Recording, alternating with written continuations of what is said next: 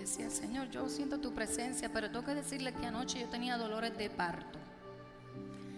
Anoche hasta mi cuerpo se estremecía. Yo decía, Señor, y yo le decía a mi esposo, mi amor, yo creo que tú vas a tener que predicar. El pastor se ha tomado unas vacaciones largas y tendidas, pero el miércoles y el domingo que viene nuestro pastor va a estar predicando en la casa.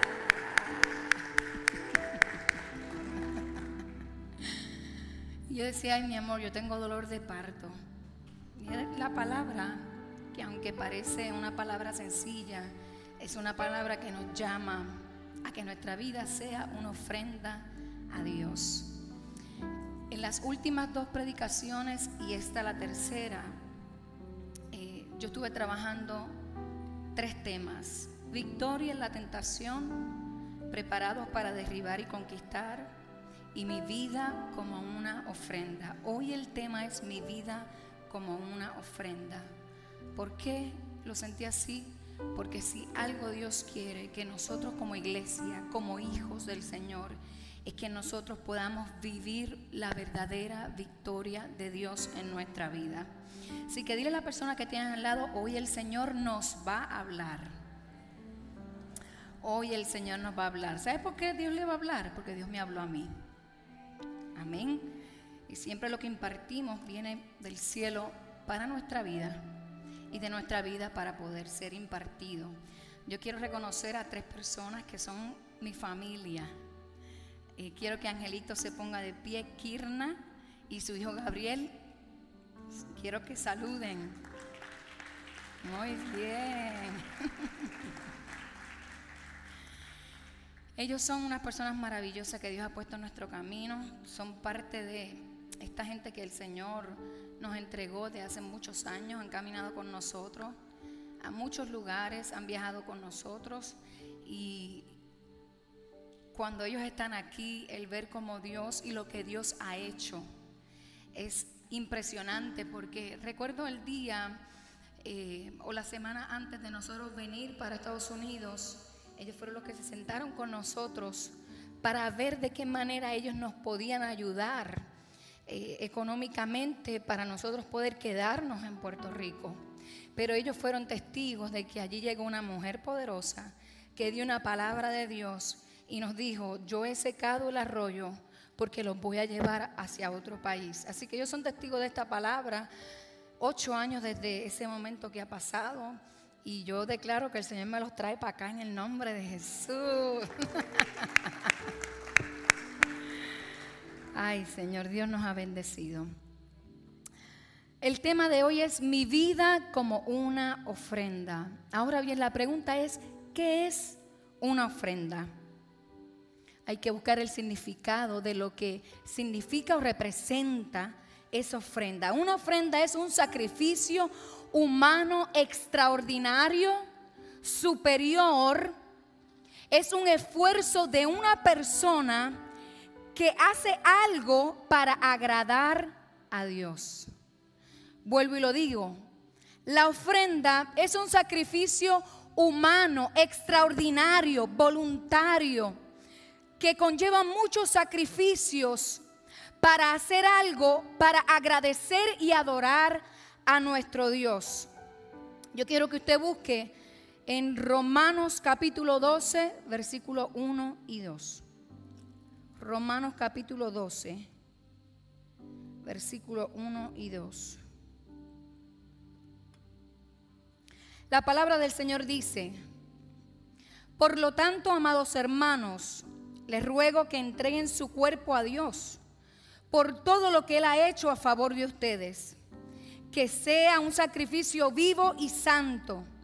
La clase de sacrificio que a Él le agrada. Esa es la verdadera forma de adorarlo. No imiten las conductas ni las costumbres de este mundo. Más bien dejen que Dios los transforme en personas nuevas al cambiarles la manera de pensar. Entonces aprenderán a conocer la voluntad de Dios para ustedes la cual es buena, es agradable y es perfecta. En otras palabras, el apóstol Pablo está diciendo que toda nuestra vida sea ofrecida voluntariamente a nuestro Dios. Que no sea una carga, que no sea que me están obligando, no es que voluntariamente mi corazón desea adorar, agradar y servir al Señor. El apóstol Pablo está diciendo en otras palabras que vivamos bajo el control del poder del Espíritu Santo, bajo el gobierno del Espíritu Santo y que solamente esta ofrenda es la que es aceptable para Dios. ¿Qué quiere decir esto? Que hay ofrendas que no son aceptables. Dios está obligado a aceptar todas las ofrendas. Hoy la palabra te responde no. La palabra nos enseña que nuestra vida, nuestra actitud, nuestro carácter, nuestras decisiones, nuestros pensamientos es la ofrenda que realmente agrada a Dios. Y cuando yo hablo de ofrenda, yo quiero que usted haga el switch porque pensamos que ofrenda es económicamente, que también es parte de la ofrenda de tu vida. Pero déjame decirte algo, la economía es lo más básico que Dios te pide dentro de esta relación. Porque el dinero tú lo tienes hoy, mañana no, pero después vuelves y lo tienes. Pero el morir a nuestros pensamientos, el morir a nuestras actitudes, a nuestras reacciones, a la venganza, tú me la hiciste, tú me la pagas. Eso es difícil. El entregarnos al Señor en medio de la enfermedad, de cuando llega el momento difícil, matrimonialmente, es que nuestra vida siga siendo una verdadera ofrenda delante del Señor. Yo tengo una experiencia. Yo tenía como 17 años. Yo trabajaba en un pediatra y yo era asistente de la enfermera. Yo me vestía como una enfermera. Yo asistía a las enfermeras. Pero allí estaba la que mandaba, la jefa de las enfermeras. Y la jefa de las enfermeras tenía un carácter, pero mire, malo. Era un carácter malo. Era que cuando me regañaba o me corregía, lo hacía agresivamente, lo hacía subiendo la voz. Yo me sentía humillada, yo no podía ni aprender porque lo hacía delante de la gente. Y fue tanta y tanta y tanta la opresión que yo viví, que yo recuerdo en la nueva cosecha en Puerto Rico ir al altar en varias ocasiones y decirle, Señor, yo no, yo no sé qué más hacer con esta mujer. Lo fácil sería que yo le dijera cuatro cosas en buen puertorriqueño. Pierdo el trabajo, me busco un problema, pero me termina de respetar. Y el Espíritu Santo de Dios me decía, no te atrevas porque estoy trabajando contigo. Y lloraba y lloraba y lloraba en mi habitación y lloraba en la iglesia y a lo mejor la gente pensaba que me estaba pasando un problema grande, pero para una jovencita de 17 años eso era un problema grande. Que tú cuando llegas por el trabajo, la puerta del trabajo, no sabes con qué te van a recibir. No sabes cómo te van a tratar hoy. Y resulta que la culpa de todo lo que sucedía en la oficina era mi culpa. Porque cuando llega una persona, ¿verdad? Como que a lo último es que fulanito llegó y no sabía hacer bien las cosas. Y yo me mantuve en oración al Señor y recuerdo que un día, después de varios meses, llegué a la oficina y me encuentro a esta mujer llorando, hablando con otra empleada. Y cuando ella me vio, lo primero que ella hizo fue decirme, por favor, ora por mí. Una mujer que me rechazaba, una mujer que, que quizás no se llevaba conmigo, pero ella sabía que mi vida había dado un testimonio había trascendido, aunque yo me sentía en el crisol de la prueba, pero lo que ella estaba viendo no era lo que yo estaba sintiendo. Ella estaba viendo que sí yo era una mujer de Dios. Y recuerdo que cuando ella me vio, yo llegué temprano ese día. Ella me dijo, por favor, ora por mí. Recuerdo que me la llevé hacia un pasillo y empecé a orar por ella. Había un familiar de ella que había sido tiroteado y ella estaba a grito. Y yo hice la oración con ella. Esa mujer cuando terminó me abrazó, me dio las gracias y desde ese día en adelante ella se entregó al Señor y su vida cambió por completo. hoy en día le sirve al Señor. Yo tenía 17 años, tengo 42, saqué la cuenta, todavía ya le sirve al Señor. Quizás por algo que parecía pequeño, pero déjame decirte algo. Cuando la gente esté en problema, va a saber a quién acudir por el fruto de tu vida, por el carácter, por tus decisiones, por tus conversaciones, porque has decidido mantenerte para Cristo, porque has decidido ser una ofrenda viva delante de Dios. Y fueron días difíciles, fueron meses, no fueron días, fueron meses.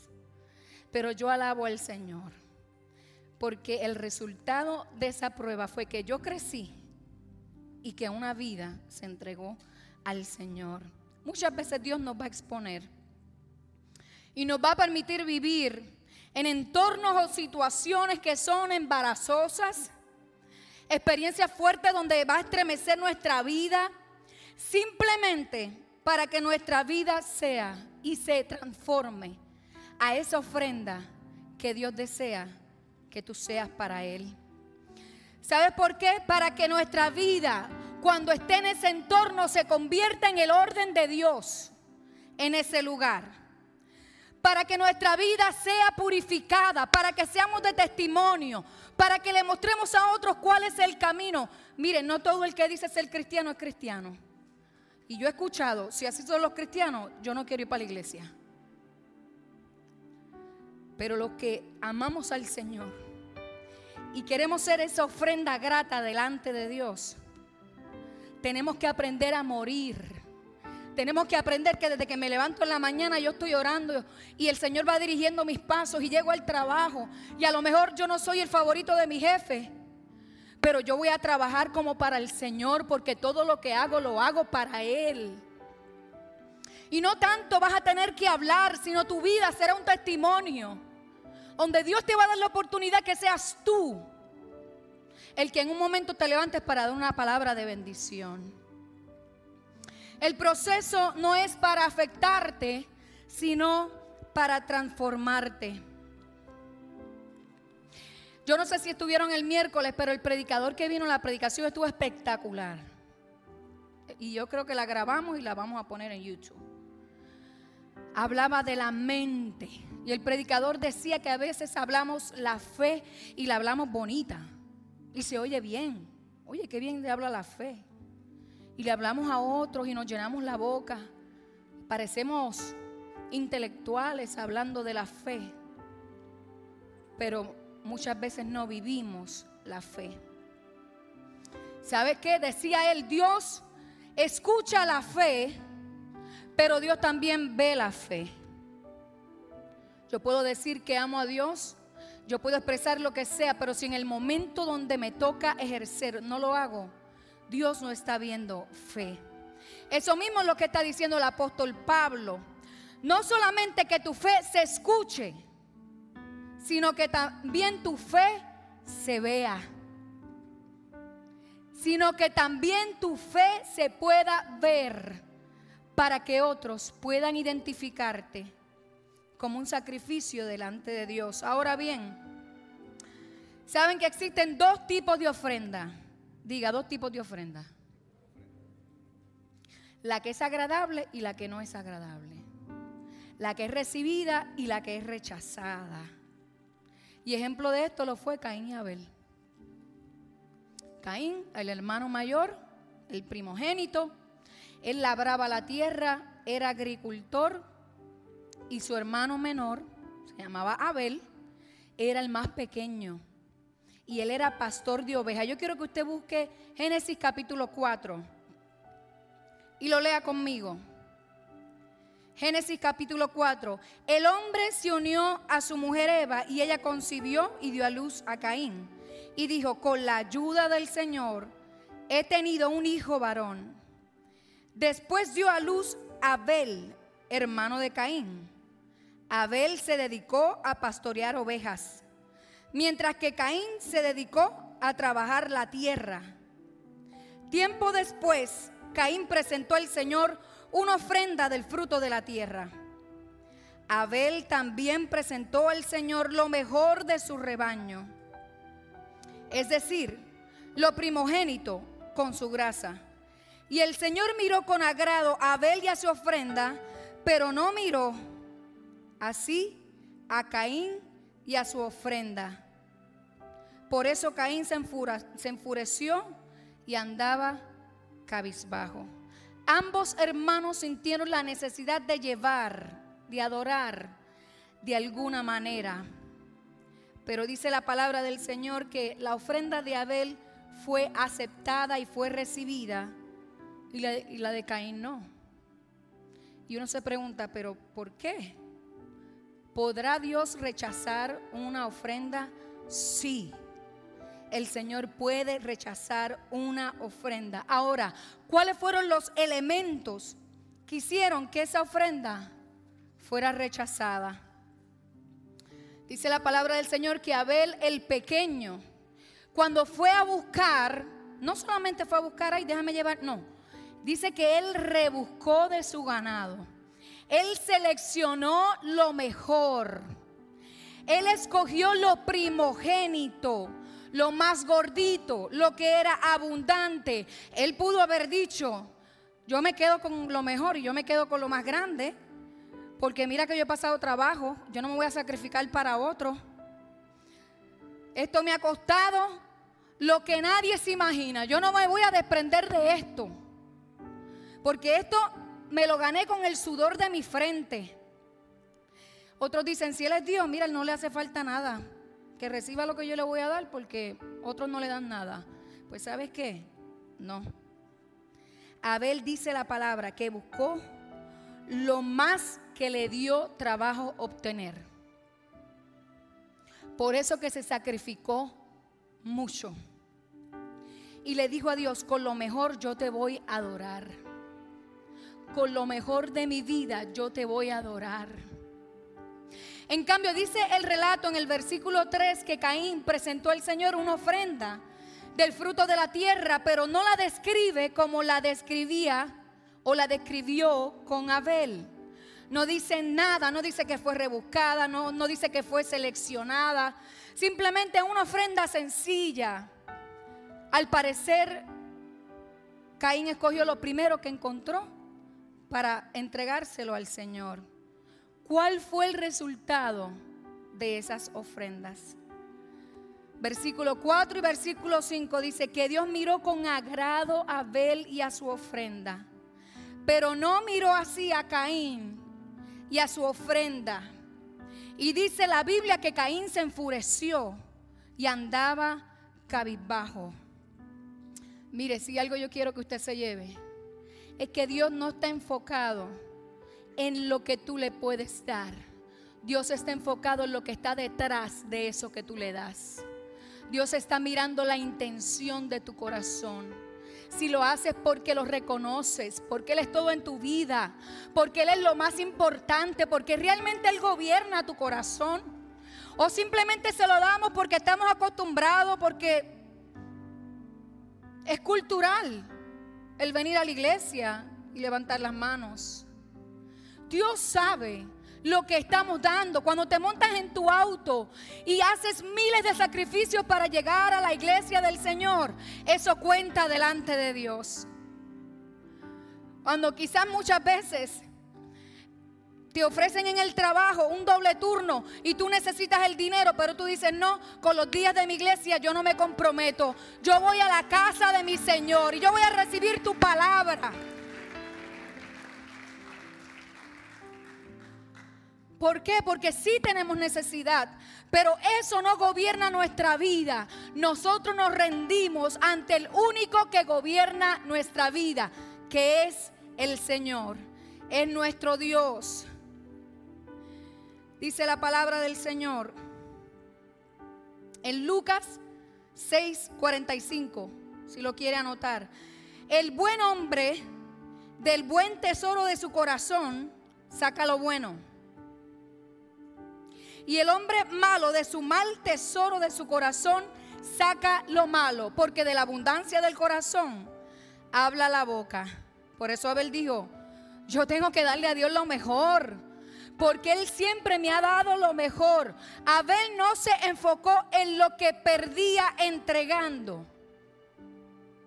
Es que no puedo dar porque si no me quedo y esto me va a afectar. No. Abel se había enfocado en la vida que el Padre le había dado, en la salud que le había dado, la fuerza que le había dado, en la capacidad para hacer riquezas, en las conexiones, en las puertas, en la provisión, en todo lo que tenía que el dinero no podía pagar, pero si él trabajaba y si él podía producir era porque Dios le había dado todo lo demás. Entonces Abel no se, no se fijaba simplemente en que, ay, le voy a dar lo más gordo, pero yo trabajé y me voy a quedar con lo poco. No. Yo te voy a dar porque ya tú me diste, porque ya tú me amaste, porque ya tú cuidaste de mis hijos. Yo no sé si usted es como yo, pero cuando mis hijos llegaron de viaje esta semana, y yo decía anoche, Señor, gracias porque tú los trajiste a mi casa con bien. Gracias, Señor, porque pudieron disfrutar con los pastores y llegaron de Tennessee. Una semana, nunca se me habían ido. Pero cuando llegaron, yo le decía, Señor, gracias. Porque mis hijos han llegado con bien y con tu cuidado a esta casa. Ahora bien, mire lo que abundaba en el corazón de Caín y por qué Dios rechazó esa ofrenda. Y hay tres actitudes. Y yo quiero que usted se las lleve en su corazón. Hay tres actitudes que si hoy puedes identificar, que las tienes en tu corazón, en el nombre de Jesús, yo te digo que tú le vas a entregar eso al Señor y que tú te vas a alinear para hacer ese sacrificio vivo que Dios está esperando que tú seas. En el versículo 6 hay un diálogo entre Dios y Caín y le dice, ¿por qué estás tan enojado? ¿Por qué andas cabizbajo? Si hicieras lo bueno, podrías andar con la frente en alto. Pero si haces lo malo, el pecado te acecha como una fiera lista para devorarte. No obstante, tú puedes dominarlo. Lo primero que le está diciendo, yo sé que tú tienes coraje. Yo sé que tú estás molesto porque yo no he aceptado tu ofrenda.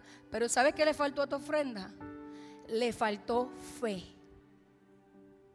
A tu ofrenda le faltó la actitud correcta.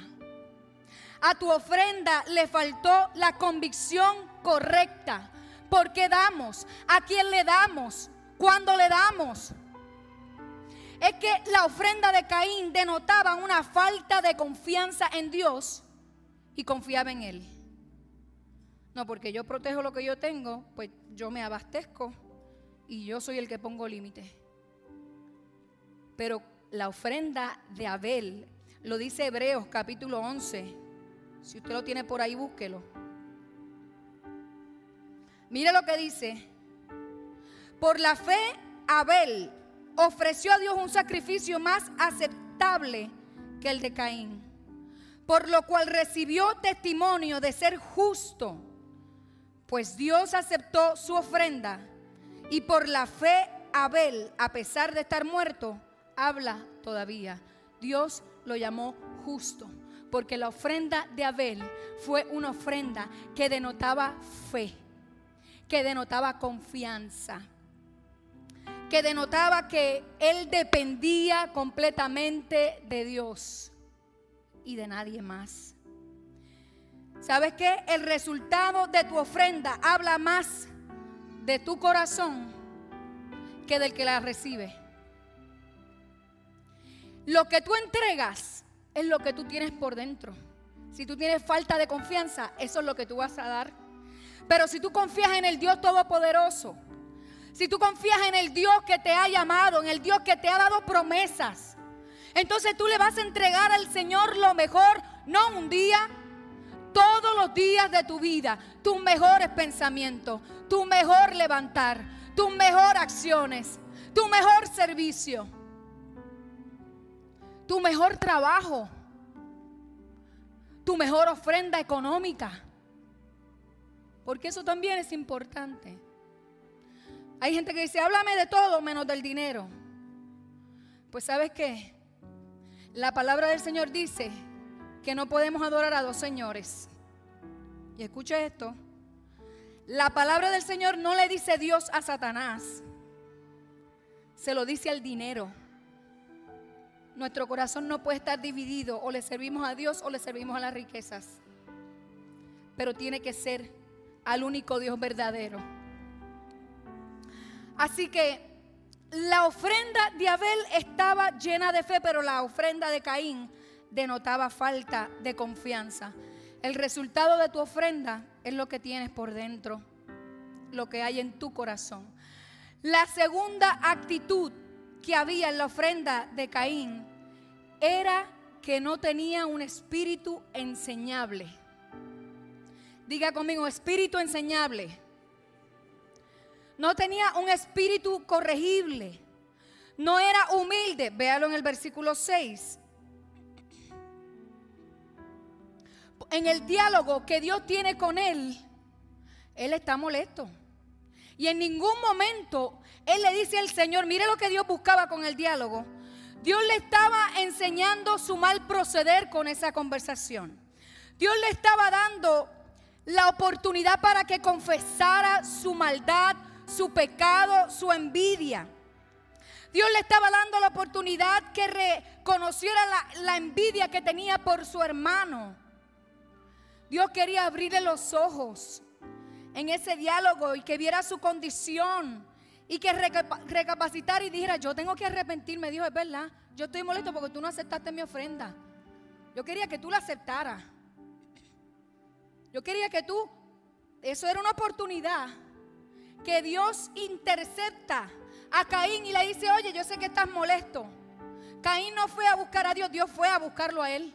Porque Dios siempre te va a dar la oportunidad de confesar tu pecado, de confesar tu corazón, la maldad que hay en él. Por más vergüenza que noté, hay cosas que están en el corazón que yo tengo que decirle, no sé cómo se han metido ahí, pero muchas veces están. Y el Señor te dice hoy, confiesa. Caín no quería confesar. Dios quería que él cambiara de actitud, que cambiara su manera de ver la vida. Pero él decidió que no. Déjame decirte algo, si alguien te va a redarguir, se llama el Espíritu Santo de Dios. Para los que tenemos a Dios, cuando usted va a hacer algo, es más, antes de hacerlo, si usted lo pensó, el Espíritu Santo te dice, espérate, no digas eso, no te metas aquí, no reacciones de esta manera. Cuando el Espíritu de Dios nos redarguya, no endurezcamos nuestro corazón. Cuando Dios nos muestre nuestras faltas, no es para humillarnos, no es para hacernos sentir débiles, que no podemos. Al contrario, es para fortalecer esa área débil de tu vida. Es para que tú te puedas hacer fuerte y decirle, es verdad, Señor, yo no sé cómo esto llegó a mi corazón, pero yo lo estoy experimentando. Yo quiero que hoy tú me libertes. Yo quiero confesarte mi pecado. Yo quiero cambiar mi vida. Si no hay una confesión, no hay un cambio. Y precisamente eso era lo que Dios le estaba dando la oportunidad a Caín de hacer. Esa conversación en vez de ayudar a Caín a recapacitar, él decidió sacar de su mal corazón, endurecerlo, ser orgulloso, altivo. ¿Y sabe qué dice la palabra? Que fue y mató a su hermano. Y este es el tercer punto. La tercera actitud es que no te importe tu hermano. La tercera actitud de esta ofrenda es que arremetas en contra de tu hermano. Hoy en día hay gente que no mata con un cuchillo físicamente, pero mata con la boca. Mata emocionalmente, mata espiritualmente.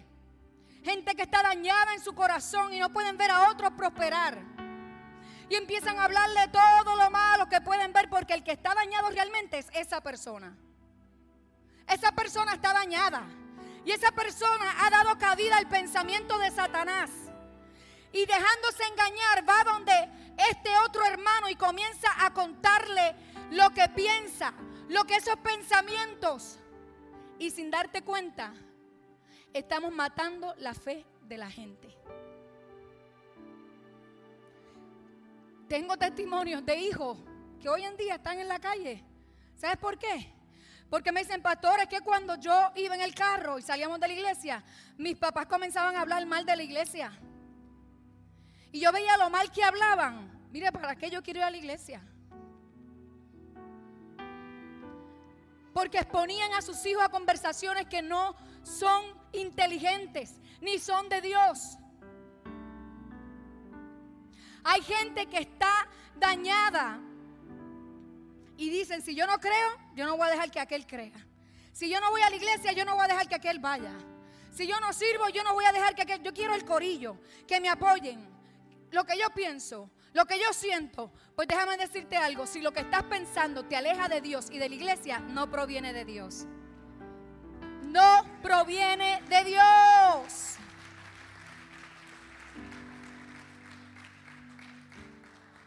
Porque si algo Dios te permite ver en tu trabajo, en tu casa, en tu iglesia, es para que ores y para que des testimonio. No es para que te conviertas en el problema, es para que te conviertas en la solución. Es para que como hijos, que amas a tu hermano, que velas por tu hermano, que quieres que tu hermano crezca, tú estás ahí presente ¿Cómo está? Dios te bendiga. Ay, mira que yo me siento. Eso no proviene de Dios. No te veo en la iglesia. Eso no proviene de Dios. Te estás alejando. Y a lo mejor le va a decir, mira, yo no quiero escucharlo. O yo no quiero llamarte o se alejen de ti. Pero tú representas esa voz de Dios y ese cuidado de tu hermano. ¿Sabes por qué? Porque quien le va a dar cuentas a Dios por su hermano somos nosotros. Daremos cuenta Caín tuvo que dar cuenta a Dios por su hermano. Si quieres decir algo, ve a tu líder, ve a tus pastores, ve a tu jefe.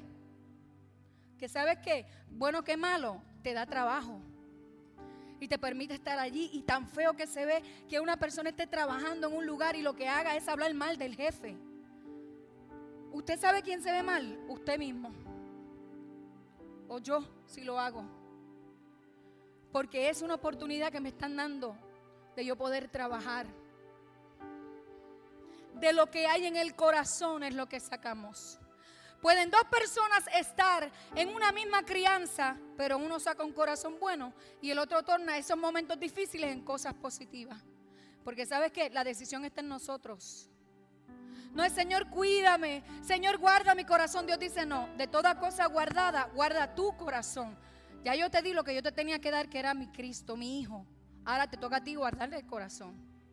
Ahora te toca a ti guardar las cosas que tú hablas y que tú escuchas. Cómo te expresas. Algunas veces nuestras reacciones son tan feas que tiramos el Evangelio del Señor al piso. Y no es que no nos haya pasado, es que nos mantengamos en esa conducta. Y la gente que está alrededor de nosotros está siendo afectado, no quieren conocer a Dios y nosotros somos esa ofrenda de mal olor delante de Dios. Nada de lo que estamos haciendo satisface al Señor. Nada de lo que estás haciendo puede llenar el corazón de Dios porque Dios no carece de cosas materiales. Dios no necesita tu dinero, Dios no necesita muchas cosas. Dios te necesita a ti, tu corazón, un corazón humilde, un corazón lleno de fe, un corazón lleno de confianza, un corazón que sea enseñable, que pueda corregir, un corazón que ame a su prójimo, como a ti mismo que en vez de ir a rematar contra ese coraje que tienes interno, por eso el Señor le habla y le dice, ten cuidado de lo que haces, porque el mal te acecha como una fiera lista para atraparte. Pero mire lo que le dice, no obstante, tú puedes dominarlo. Yo veo que tú estás siendo tentado, pero aquí a quien te toca dominarte eres tú. Yo no me voy a parar en el medio para que tú no hagas lo que quieres hacer. Tú tienes que dominar ese espíritu malo que hay dentro de ti. Tú tienes que tomar el control de esas emociones. Así que si quieres hablar algo, porque todos necesitamos hablar, busca a alguien maduro, alguien cristiano, alguien que no te pase la mano, alguien que no te diga lo que tú quieras escuchar. Vaya donde alguien que te diga la verdad y te la diga en tu cara y, te, me la diga en mi cara para que me haga crecer, para que yo no siga dañando el testimonio de Dios en la tierra. Dice la palabra del Señor en el versículo 8, 9. El Señor le preguntó a Caín, ¿dónde está tu hermano Abel? No lo sé, respondió Caín. ¿Acaso soy yo el que debe cuidar a mi hermano? Se la pregunta, ¿acaso soy yo él es adulto? Pues ¿sabes qué? Somos responsables. Somos responsables. Y mire de qué manera no haciéndole la vida fácil a mi hermano y que mi hermano sea un vago y yo solo de todo. No. Porque con eso entonces lo que hacemos es malcriar. Y el día que le dices que no, se ofendió contigo. No, no, no, no, no. Nos hacemos cargo cuando cuidamos, cuando aconsejamos, cuando velamos. Cuando le decimos, oye, te estás equivocando. Y yo te amo con todo mi corazón. Pero te lo tengo que decir. Así estamos cuidando a nuestro hermano. Y dice la palabra del Señor, ¿qué has hecho? ¿Qué has hecho, Caín? Exclamó el Señor. Desde la tierra la sangre de tu hermano reclama justicia. Por eso ahora quedarás bajo la maldición de la tierra, la cual ha abierto sus fauces para recibir la sangre de tu hermano que tú has derramado. Cuando cultives la tierra, no te dará fruto. Y en el mundo serás un fugitivo errante. ¿Usted sabe cuándo único él se arrepintió? Aquí, mire. Él dice, este castigo es más de lo que yo puedo soportar. Nunca se rindió delante de Dios. Nunca dijo, Señor, es verdad. Esto es lo que yo tenía en mi corazón. Pero cuando el Padre lo vino a corregir, él dijo, esto es más de lo que yo puedo ni con todas las oportunidades que Dios le estaba dando, él quería cambiar. Pero yo hoy declaro que tu corazón no es como el de Caín, sino como el de Abel. Que cuando damos, damos lo mejor para nuestro Dios. Que cuando nosotros tenemos que ser llamados a capítulo, adoramos al Señor y lo miramos con los ojos correctos. Porque Dios nos quiere hacer fructificar y si no recorta algunas cosas de nuestra vida, no vamos a fructificar. Es que podamos mirar al Señor y darle gracias al Señor con nuestra vida más que con nuestras palabras. Termina la palabra del Señor diciendo que Él fue castigado, corregido. Quizás hoy en día no está siendo fructífero lo que haces. Podrías evaluar tu corazón y preguntarte eso, ¿por qué todo lo que hago no arranca? ¿Por qué todo lo que emprendo no sale? Hay una posibilidad, conforme a lo que el Espíritu Santo de Dios hoy te ha hablado, de que hayan tres elementos en tu vida, en tu ofrenda, en tu corazón, que hay que enderezar. Yo termino diciendo esto. El, el problema mayor no es que nos demos cuenta que sí tenemos eso en el corazón. El problema mayor es que no deseemos cambiar. Porque todos en algún momento le hemos fallado al Señor. Porque todos en algún momento hemos decidido mal. El mayor problema sería que la palabra del Señor te esté diciendo, antes de tú traerme algo, o antes de tú darme algo, por favor, entrégame tu vida, tus sueños, tus pensamientos, tus acciones. Entrégame lo que haces. Aunque nadie te vea trabajar, trabaja para mí porque yo soy el que te pago. Yo soy el que te doy la salud, el que te levanto todos los días. Que sea nuestra oración hoy y le digamos al Señor, Señor, Espíritu Santo de Dios, levanta tu mano ahí conmigo. Señor. Yo te doy gracias, Dios eterno. Yo te pido, Espíritu Santo, que con la lupa de tu palabra, tú me hagas mirarme en lo más profundo de mi corazón. Y si hoy, Señor, hay estos tres elementos o uno de estos tres elementos en nuestro corazón, te pedimos, Señor, perdón. Te pedimos que cambies nuestra vida. Te pedimos, Señor, que nos ayudes, que nos perdones. Que nos vamos a levantar, Dios, con una actitud diferente, con un corazón diferente. Que podamos entender que somos ese sacrificio vivo que dice tu palabra. Que somos esa fe que muchas veces no podemos hablar, pero vivimos. Y le muestran a otros a dónde deben correr cuando van a enfrentar sus problemas y sus conflictos. Yo te pido libertad en el nombre de Jesús de Nazaret.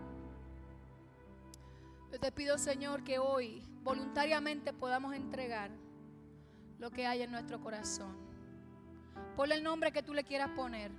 Eso lo conoces tú y el Espíritu Santo. Dile, Señor, hoy yo te entrego.